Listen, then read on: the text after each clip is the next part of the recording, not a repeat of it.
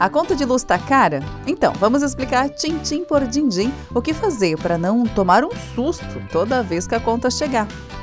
Este é mais um episódio do Tintim por Dindim, o podcast da Sabem, que te ajuda a organizar a vida financeira de um jeito mais prático e transparente.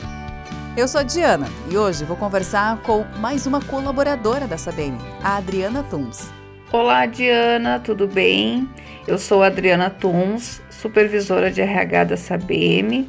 Estou na empresa há seis anos e sete meses e atuo na matriz na cidade de Porto Alegre. O Brasil está enfrentando o pior período úmido na área das usinas em 91 anos, o que leva ao maior acionamento de termoelétricas. A crise nos reservatórios das hidrelétricas resulta no reajuste da bandeira tarifária, viu? E isso, traduzido para o nosso cotidiano, significa que a conta de luz está mais cara. Por isso, presta muita atenção nestas dicas da Adriana. Aproveite a iluminação natural dos ambientes, abra as cortinas, deixe a luz natural entrar. Troque as lâmpadas incandescentes pelos produtos LED.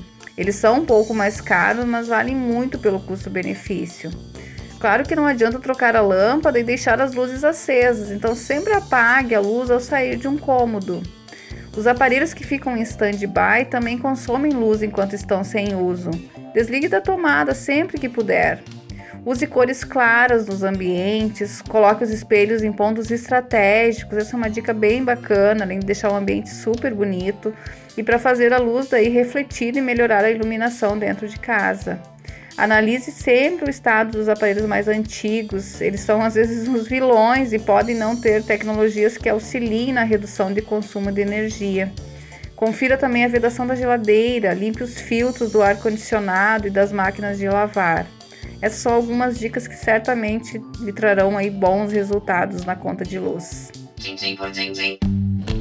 Obrigada, Adriana. São dicas valiosas e bem simples, exatamente como propomos no Tintim por Dindim, o podcast da Sabem, uma empresa do ramo de seguros, previdência e serviços financeiros que está presente há quase 50 anos no mercado.